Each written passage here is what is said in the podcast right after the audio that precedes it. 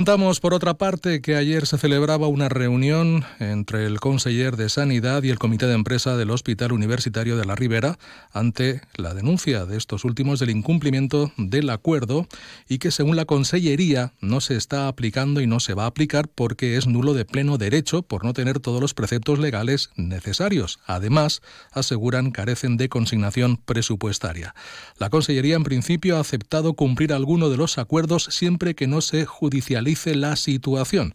Finalmente, no ha habido acuerdo entre ambas partes y ahora por parte del comité de empresa estudian qué pasos van a tener que seguir. De momento, Enrique Martínez, presidente del comité de empresa, está a la espera de la decisión que se tome. La reunión ha finalizado sin acuerdo y a la espera de tanto del informe de la abogacía que determine si el acuerdo eh, es legal o no y eh, de la respuesta de los representantes de los trabajadores a la Consellería.